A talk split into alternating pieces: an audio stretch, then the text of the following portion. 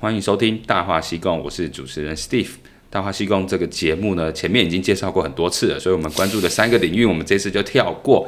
那很简单来讲，这次要进入跟生活很相关的议题，也就是如何成为越婿，如何成为越南女婿啦。那这边不是不帮女性的听众服务，但目前大部分的朋友，他们都是娶越南太太，准备在越南生根。那这中间呢，我今天邀请到一个很有代表性的人物，Michael Tang 啊，鞋厂外派日志的这个博主，粉丝团的团主。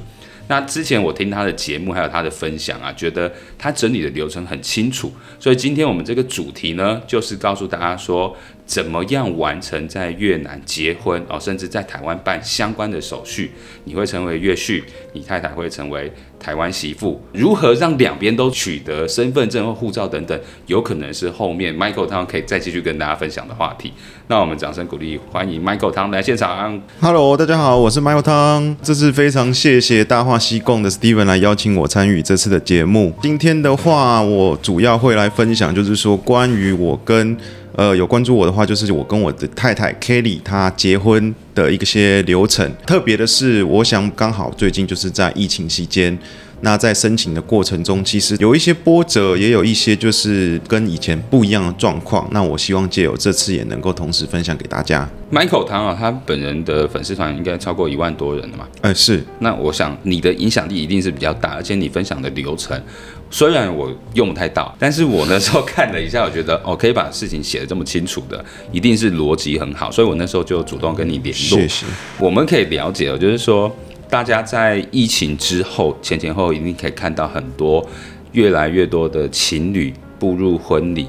那这部分就我公司来讲，我至少看到六对，嗯，哦，都是跟越南的女生结婚。那目前为止，觉得他们都蛮幸福，没有来骗我的红包。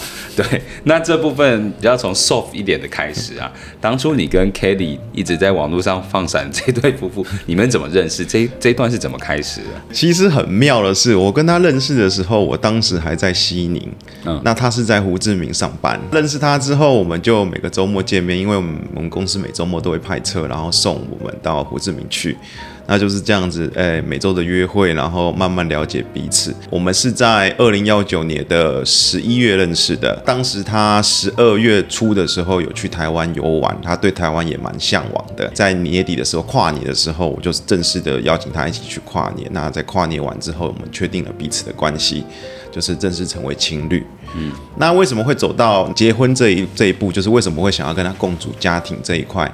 其实有很大的原因，我觉得必须说啦，不是说只有男性观众，女性观众应该也是能够明白，就是在疫情期间，我们足足有一年甚至到两年的时间没办法回来台湾嘛，对不对？即使要回来，也要面对一个非常大的隔离成本，所以许多人选择不回去。在不回去的过程中，你可能能够有伴侣的，你就会跟他朝夕相处。啊，或者是说会比较把心灵寄托在对方身上，因为毕竟当时也是处在一个越南非常动荡不安的一个状况。我在二零二零年的时候年底有在过年的时候没办法回去嘛，那我那时候就是去了 Kelly 他们家，然后看到了他们的家人跟家庭状况。因为我觉得网络上有很多人刻板印象，他们会觉得说，诶，越南人跟越南人结婚是不是要小心？跟越南人结婚是不是要去了解说，诶，他们的目的或者是呃家庭背景是什么？撇除越南人这件事情，我觉得对任何人来说都是一样。好比最近的流水席事件，没错，哎，这这个也是到了结婚的时候才知道说，哦，原来女方的真面目是这样。但是我们不管是进入哪一段关系，我觉得最重要就是说。要去了解一个人，要去真的是去了解他的背景，你一定是要亲自到访，或者是亲自去用自己的真心去面对。虽然这已经老话常谈了，但说实在话，我也是适逢其会，在当时因为没办法回台湾状况，不然一般台干一般来说过年一定是会回台湾的嘛。对，没错。对，所以那时候除了体验越南道地的过年之外，我也体验到了，就是说他们的家人的热情，以及就是说，诶，他们对我这个。呃只是男朋友的一个外国人，诶，其实他们还是把他当家人一样看待。我们就是席地而坐，享受年夜饭，然后一起拜拜、祭拜祖先。过年的时候逛花市，这些如果有关注我的 YouTube 或者是粉丝专业，你们都可以看得到。就是说，就是一个很 plain、很平淡，但是朴实无华却又幸福的一个家庭。嗯，呃，因为就越南家庭来说，我待过西宁，嗯，我也参加过许多的，就是说、呃、他们的喜宴。以西宁来说，我可以用家徒四壁来形容。我怎么这为什么这么说？因为你可以看到，就是红砖头直接露在外面，甚至还有洞，下雨会漏水的状况发生。西宁比较偏僻。对对对，他们是真的比较穷。嗯、那时候我的公司，它甚至还有一个叫做救助会的一个呃一个组织。那他等于说定时会去参访一些比较家庭困难的员工的家庭，然后给他们一些赞助金啊，或者是补给品。回到我刚刚所讲，我来到 Kelly 的家，其实他们家境属于小康，那爸爸是属于做农机行的，是一个家族企业的，所以说他们的家算是不错的。真正奠定我想要跟他结婚故事，呃，可以回溯到就是过年后我们正式 lock down 的时候，嗯，当时我们只能关在宿舍，然后足足有三个月，可是。Kelly 二话不说，他也没有说什么，马上就寄了一堆补给品到我宿舍来。嗯，我觉得这个当时对我来说就是一个非常暖心的举动。我的感受就是说，没有这么深刻过，就是说有一个人这么的 care 我，然后尤其是在这么困难的时刻，这个就叫患难见真情。对对对对对对对。所以在那个疫情刚好没有回去过年的时候，它是一个催化剂，让你又可以进去观察，就是。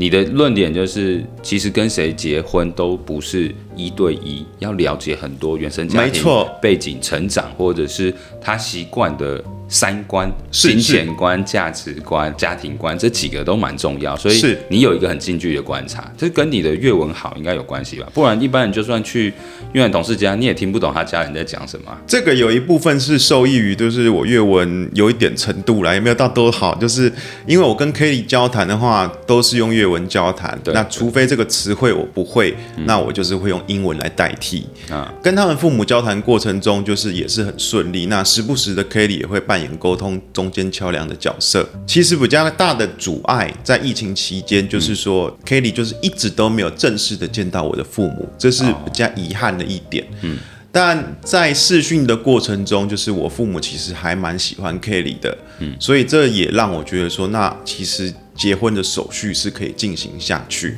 嗯，对，所以说实在话，我我这边的话是。我是先进行结婚手续，就是越南这边的结婚手续，后面才去进行让他们父母正式见面这样子见面。其实是先 先斩后奏啦，先结了，对对对，你们的观感大致 OK 就好，没有说很多要先见面磨合，知道对方家庭这样。对，因为其实我爸爸妈妈他们也会担心说，哎，越南人会不会刻板印象嘛？会不会骗你啊？会不会金钱上啊，或者是你的精神上做一些打击？因为很多被骗婚的经验，相信大家一定都有看过。不，那其实或多或少对自己都会有一个疤痕在啦。对，这个是不能说没有，因为它是既定事实，是被爆料出来。但是也有很多是跟以往不一样，不是说台湾的经济优势来越南找乡村的女孩，然后挑选那个已经是旧时代。现在在越南工作的台湾人已经将近是七万到八万人，是。那大部分又以我的听众来讲，二十五岁到三十五岁大概是五成，三十五岁以上占四成。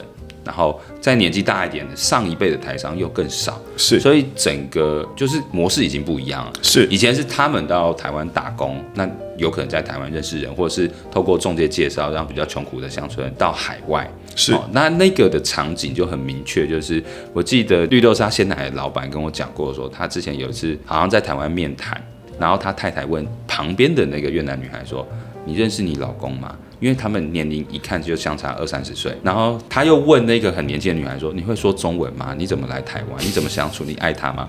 然后呢，那个他的回答就是说：“他说要帮我全村盖房子，类似是这样。那以后再以后说。但是那个场景跟现在我们在谈的是不同的，是。所以 Michael，你刚才讲的就是有很多负面的打击，还是提醒大家说那些是部分事实，但跟我们现在讲的自由恋爱，基本上跟台湾你看。台湾女生结婚已经没有两样，你还是要了解。没错，对，所以想要跟大家正视的一个问题就是，网络上尤其是 PTT，有时候很多，我觉得就是他看事情很肤浅、很浅薄的人，是，他只用一个点觉得越南就是要来呃认识女生，什么炮兵团那种，我觉得这些人就是我会不想理他们呐。但是现在很好，是我们已经在越南这块土地，我们就可以对他的生活、家庭、三观、父母的沟通等等有更深入的观察。这也是我觉得 Michael 等下可以跟我们再多补充一些细节，什么是？把你也当家人一样去看待这一块。是，那为什么今天会有这个节目？就是除了刚刚所说的三观要对，家庭观、经济、金钱观、价值观要一样之外，然后了解对方的背景之外，其实认识越南人跟认识台湾人到步入婚姻是没有两样的。差别只是手续比较繁杂。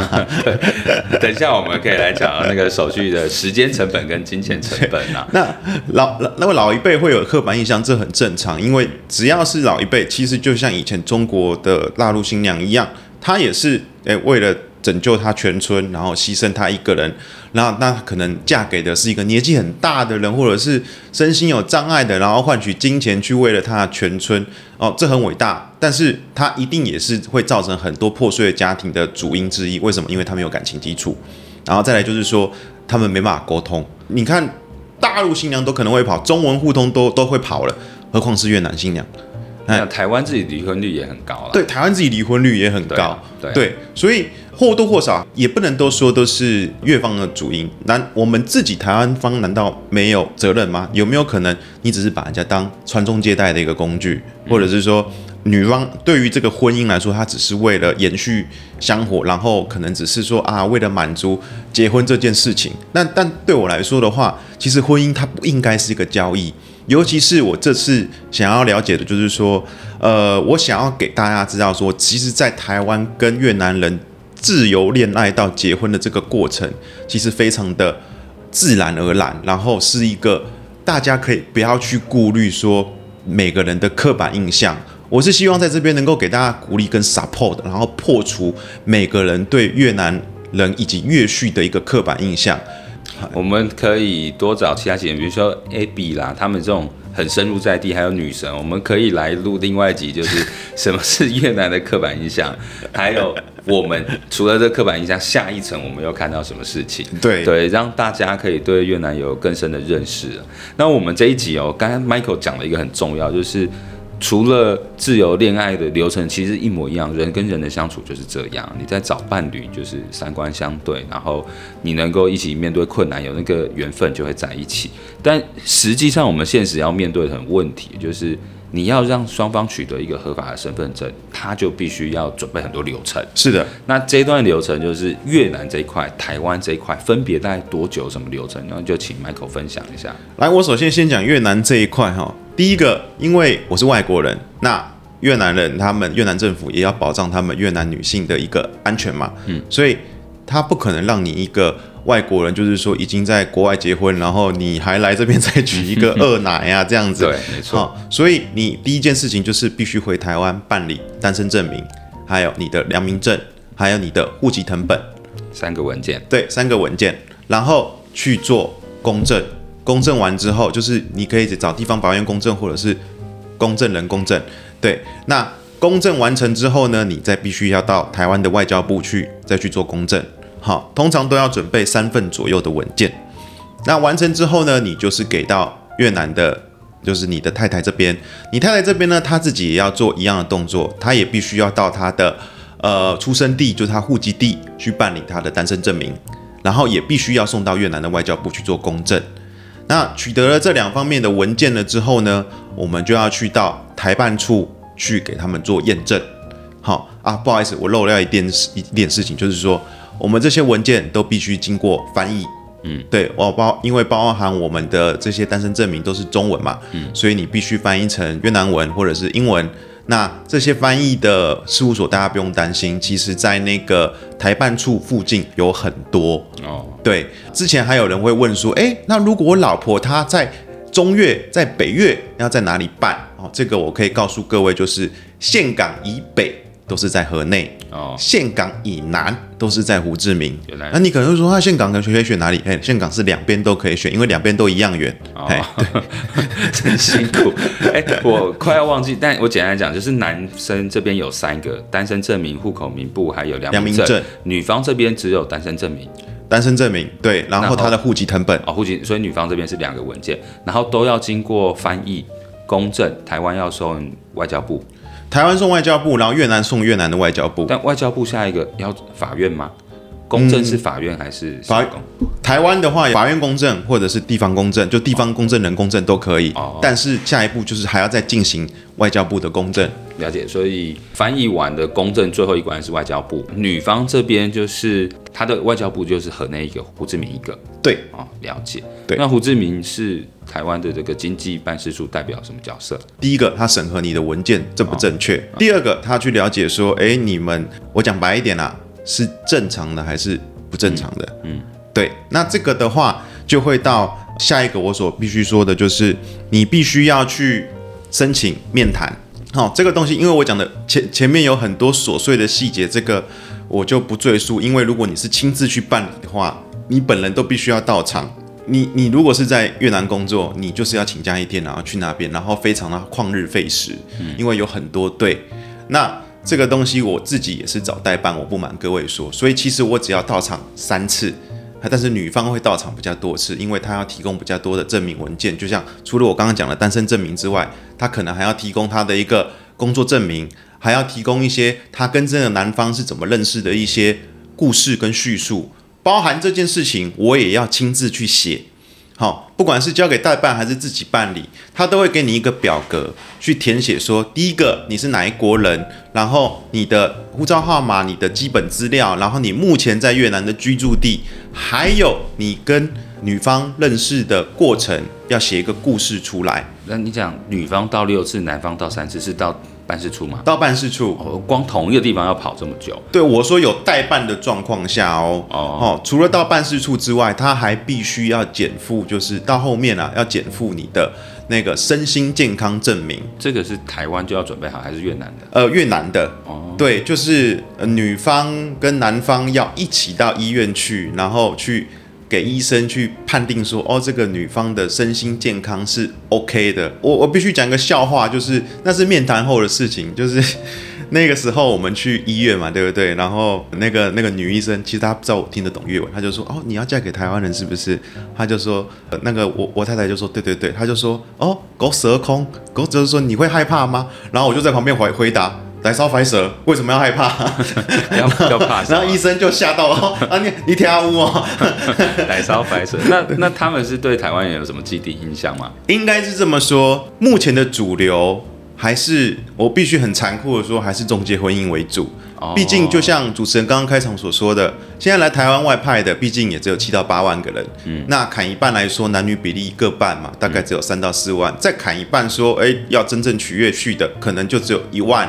左右的人，那你当然比不上众多的台湾人，他想要借由中介婚姻去认识越南新娘，因为毕竟越南不是只有河内跟胡志明，它还是有其他各区域。那相信贫富差距这件事情，我就不需要赘述了。嗯，那其他地方像西宁，刚刚我所说的，它还是需要很大的帮助，包含我自己以前在公司工作，我很多干部都嫁给韩国人，哦，那我也参加过他们的婚礼。那我看过那些韩国人的样子，所以 anyway，呃，大家懂的。对，韩国他们的负面新闻其实不少了。哎、欸，是啊，负面新闻。所以其实这种东西，不要说局限在台湾人，只要是有贫富差距，或者是国家间的一些进步程度，我觉得这个东西就是无时无刻在发生。只是说，为什么台湾会走那么多的手续，会有那么繁杂？其实，在我的想法里面，就是说，因为有太多这样子的。金钱上或利益上的纠葛，他才会要做审查动作。不然西方国家其实不用。因为我有一个朋友，她就是嫁给加拿大人，然后三天文件办一办就结束了，完全不需要经过什么审核。你的朋友是越南人还是台湾？越南人啊、哦，越南人嫁给西方加拿大人的时候，根本没有这些审查，根本就没有这些审查。他们等于说越南人就是会觉得说，对西方人他们的印象就是哦，他们是很先进、很 OK 的，嗯，并不需要去经过这些繁杂手续。但是如果说像亚洲国家，嗯，No offense，就是台湾的话，他们可能就会有所顾忌，因为毕竟台办处他们自己也知道，每年可能有落跑新娘的啦，或者是借由假身份证真卖淫的啊，或者是真的在台湾从事工作或做其他非法事业的，那他们在治安的考量上，他们。肯定会想要做这样的事情，嗯，好，所以我们拉回主题，就是讲到刚刚面谈的部分，就是我们缴交完文件之后，我们就要申请面谈。那申请面谈的过程中呢，除了我刚刚所说的你要准备你们认识的故事之外，那你还要准备一些相关的文件，就好像我之前在我的粉丝专业上面写的，你可能要准备说你的薪水证明、所得税证明、房屋证明啊，如果你的太太有小孩了，他结婚他的那个小孩的证明。还有就是说，你的房屋的所有权的证明，然后再就是你们两个人的照片，就是出游的照片，见过家长的照片，或者我我因为没有见过家长，所以我把那个视讯的时候呢，那个把它拍下来，好，甚至说，诶，我我去见那个月方父母，还有没有去过他们家，他都可能会问，所以你能够准备这些照片的话是最好。再就是，其实有点。Offense 到 privacy 就是说，他要你的对话记录，他会说，哎，请提供你们认识从认识到最近的对话记录给他们做参考，让他们了解说，哎，你们是不是一个正常的婚姻？其实我觉得你要说这个是侵犯 privacy，就是隐私权，我觉得这合理，对，这这这的确侵犯到宪法，宪宪法是保障我们的，但是就是因为说有很多的中介婚姻，就是借由中介，所以他们双方并不认识，所以他必须做这一块，所以。它在一个模糊地带了，anyway，但我觉得说我们还是提供好。那准备完这些东西之后呢，那我们就是会正式的去进入面谈的时间嘛。进去面谈了之后，他就会让你们把那个所有的东西都 lock 在一个柜子里面，然后那个柜子不要小看它，只是一个置物柜，因为我有戴手环，就是像 Apple Watch 或小米手环，它是 block 掉你的手机讯号的，嗯，对。所以你放进去之后，他就是会叫号，然后说：“诶，男方请先进来。”然后进去之后，他就会问你一些问题。他可能有一些问题会比较 sensitive，就是说，比如说你跟女方第一次发生关系的是什么时候，或者是你是怎么认识女方的？他会从你之前写的故事再跟你 double check 一次，就是说，哦，那你们是什么时候在一起的？那再来就是你们最觉得最特别的日子啊，或者是觉得很 special 的日子是什么时候？还有就是女方的出生年月日，还有就是你们昨天住哪里，房号是多少？好，甚至会问到说，诶，那你之前在认识他啊过程中有没有遇到一些什么反对啊、阻碍之类？他会把这些问题问了一轮之后，因为这些问题是不特定的，它就很像是一个。呃，就好像考题本一样啦，来问你，然后把它写下来。好，他会再写下来，写下来打打出来之后呢，他就会给你看，然后签名。然后他会跟你写一个声明书说，不要去听信外界的代办或中介说，呃，可以保证娶到越南新娘，保证面谈通过，这个是这些都是虚假的声明。他有一个声明在上面，然后下面就是你今天跟他回答这些问题以及故事，然后你必须做签名。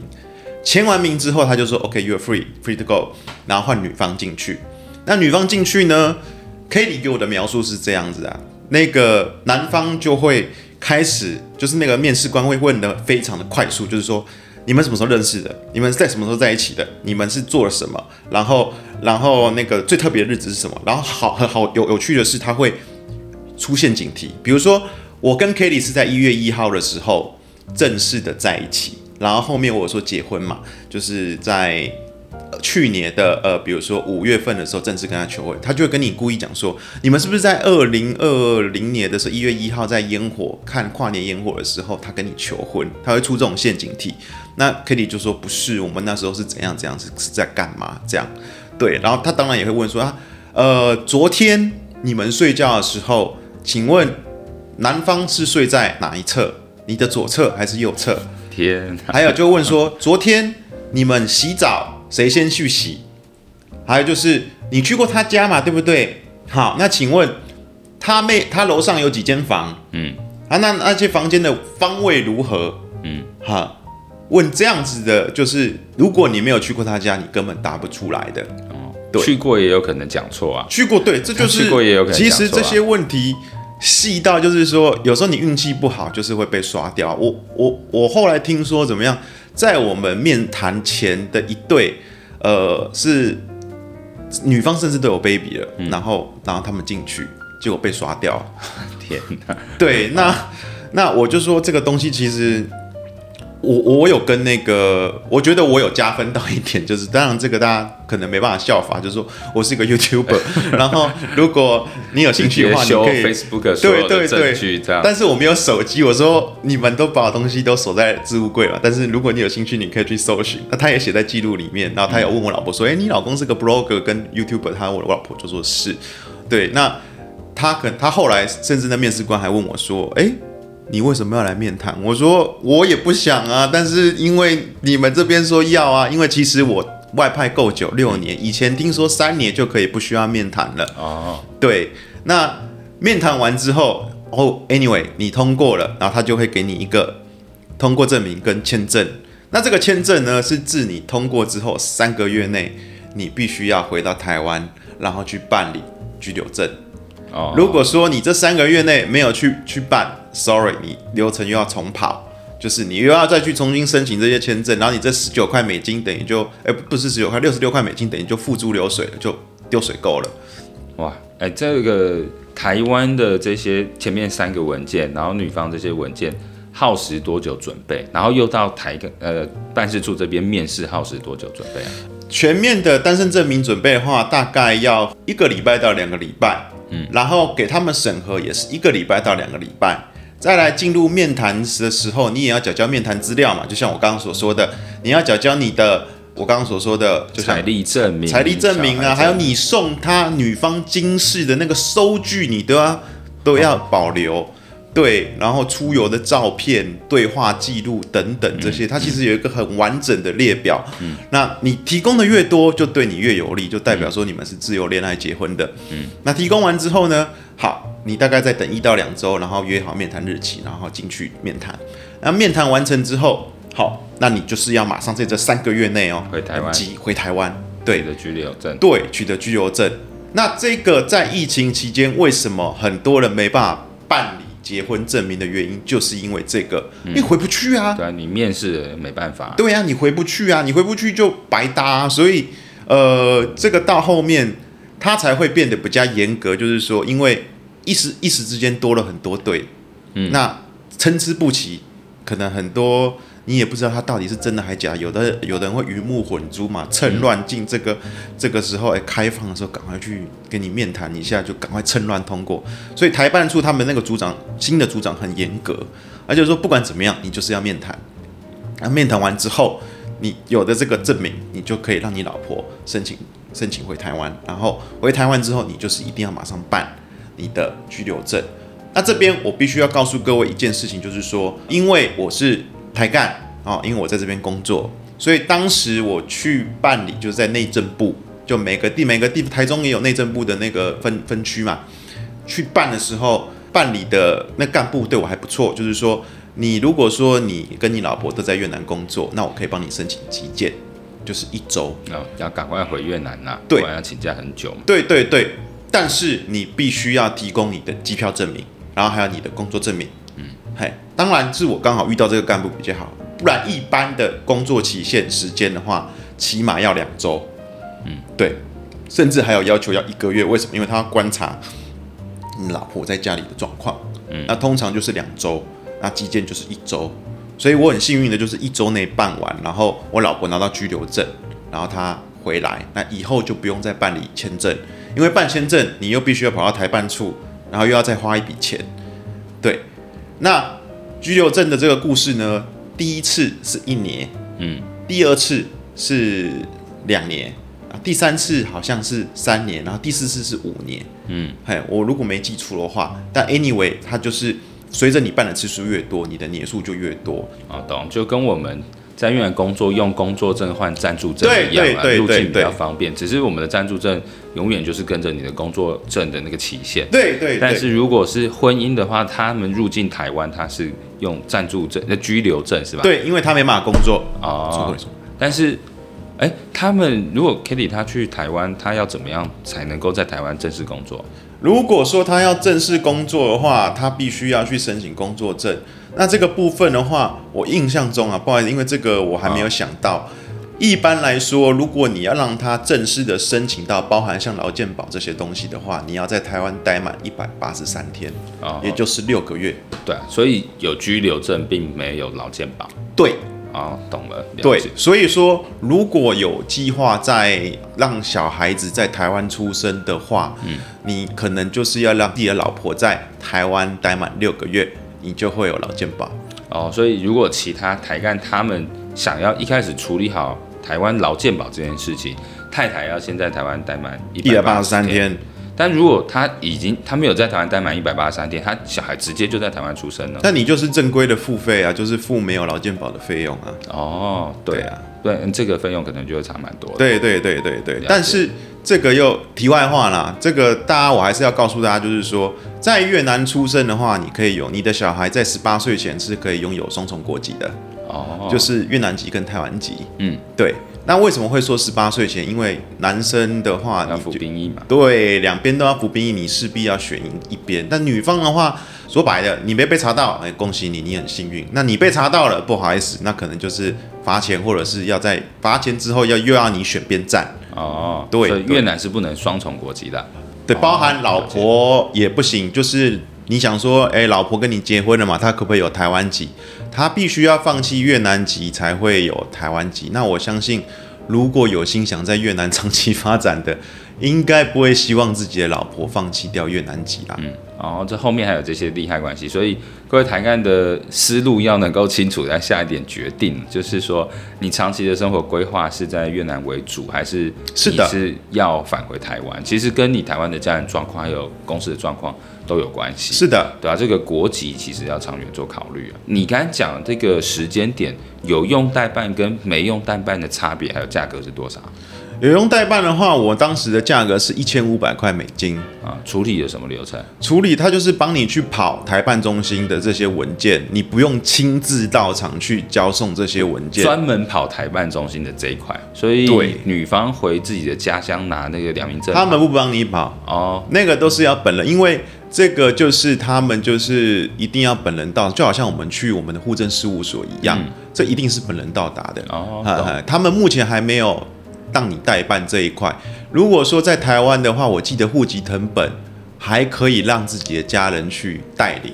嗯、对，因为像我之前，哎，我对不起，我漏说一个，就是我刚刚讲的，你三个月要回去有没有？嗯、回去办理这个这个东西，第一个台办处要收到。你更新后的户籍成本，然后才会提供给你 official 的签证，但是那个签证费你在前面面谈之前就已经付掉了。也就是说，如果你没有提供给他，就是已经修改的户籍成本，那 sorry，你就是这六十六块美金，你就是付诸流水。什么叫做修改后的户籍成本？它就是你的户籍成本上面要显示出你太太的名字。嗯，好，那这个如果你没办法回台湾，你可以请家人代办，然后就是把这些相关的文件，就是你面谈通过的文件，好，跟申请代办的文件，就代办户籍成本文件寄回去给你的家人，让家人帮你去办，然后再寄回越南这边。哦，所以呃，其实，在越南这边要完成他的法院登记，你的单身证明。翻译过，然后台湾外交部公证完就结束。但是台湾的办事处这一趟面谈是为了让太太能够回台湾拿到居留证。面谈完只是开始而已啊。对，最麻烦的才是为什么我说三个月很短？因为你可能没有，有时候有你不一定有假，嗯，可以回台湾。然后第二个就是有时候哎回去了，那你办完你还要再回来再再办，就是。它是一个很冗长的一个过程，对，来来回，而且不见得一次会成功。呃，我还必须分享，就是说，我必须说实在话，好，那越南的公家机关真的需要加强，哎，因为他时不时的把我的名字或我太太的名字打错，对，那台班会检查，检查一错，不好意思，你又要重跑。嗯，对，嗨，然后再来就是说，那个我刚刚讲到医院证明，就是你面谈完成之后呢，你就必须要去医院，然后去开立一个身心健康证明。就是证明说你的太太精神正常，然后身体健康是没有问题的，然后也是要交给台办，那他确认了这个事实之后，才会提供你说，哎，这个签证你必须要再提供给我更新的户籍成本，我才能够让你的太太回台湾去办理你的居留证。哎，台湾的户籍更新是它的条件是什么？已经正式说你们两个是夫妻了。就是说，对你的面谈通过，就代表说你们 officially 就是一个夫妻了。哦，对，已经是个加上你在越南已经有结婚证书了嘛。嗯，对你这 officially 就已经有这些文件之后，你只是寄回台湾做一个手续登记说，说哦，你已经在台台办处证明说你们已经是合法的夫妻了，然后面谈也通过了。那好，那那户籍成本更新完之后，你等于就是。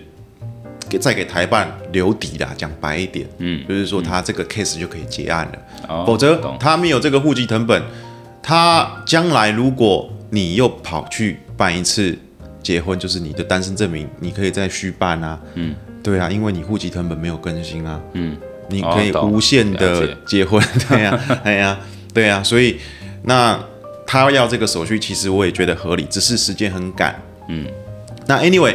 回到台湾之后，你就是呃持有这些东西，然后去申请户籍成本更新。那再来就是看你自己有时间的话，自己就是再跑去户政事户政事务所，然后去让你的身份证添加配偶，配偶这样子。哦、对，了解。因为有这些入台湾的居留证，然后又有配偶，以后的长期劳健保啊等等的，应该才是有机会。对。嗯，这些是开始，后面的劳健保你就必须要待满一百八十三天，你不用担心。各位在面谈完成之后，他会再选一天，就是告知，呃，双方就他可以一方到也可以啦，就是双方夫妻呢要来上课。上什么课呢？第一个就是说，哎，新住民到台湾的注意事项，以及享有的资源，哦，包含一些免费的中文课程，还有一些呃关于在台湾如何适应啊，公婆相处之间啊，或者是呃文化啊这些，他们都会有一个课程，然后也会给你一些教科书，嗯，好，就是告诉你说你可能要去哪些单位，嗯，或者是如果你需要拥有这些条件，就像刚刚所说的身份证、工作证等等，你必须要达成什么条件？这些他都会提供给你，所以各位不用担心。嗯，就台湾现在生育率这么低，这块台湾政府还是要多做一下才可以。对，其实他们现在非常重视新住民这一块，当然相信大家有关注阮秋环的话，就可以知道。嗯，哦，他们现在对于新住民这一块已经是也生育率，我觉得有一个很大的关系。第二个关系也是我在猜啦，因为台湾现在正正。正在渐渐的走向像日本的这样子的状况，化社会。对，然后他们的青壮年人口已经不断的需要仰赖外来的人口。嗯，那我们台湾其实现在也是面临这样的状况，生育率现在是世界倒数倒数第一、第二还是第三呢？对啊，那你现在你可能也要将来也要仰赖这些外籍的人口，所以它的政策面一定是要跟上的，这个是无可厚非的。嗯，对。的确哦，今天从我们开始讨论这个流程之后到现在，其实发现不是只有面谈或是找代办这个流程，是后续有很多生活的规划。对对，所以哎，的确是一个对你来讲是人生新的旅程。当初应该没有想到说会跟越南女生结婚嘛？还是当时真的没有想都没有想法。但我真的必须说，疫情是一个催化剂，因为。你要想想看，你在那个期间，尤其是 lockdown 三个月，你一定就一定要有个心灵寄托。对，如果如果说你有女朋友，你一定会每天都跟她通电话嘛。那久而久之，呃，好不容易 lockdown 结束见面了之后，哇，那那个就是真的就是很像小别胜新婚呐。嗯啊，你就是感情就是急速升温呐。嗯，对。没错。我我只记得我 lock down 的时候，我打电动的排位一直在进步，进步很多，哦、然后还开始录节目，哦、开始干掉越南政府。哎、我我我其实也是那个时候开始做 YouTube，现在也是忙到快要死掉了，因为现在已经没有疫情了。对，那个时候很多人生活有个转折啦。对，那无论如何，就是 Michael 今天跟大家分享了这么多细节的流程，包含讲要什么文件、面试的一些心得，我们也对呃。自由恋爱，或是越南有的社会现象做了一些讨论。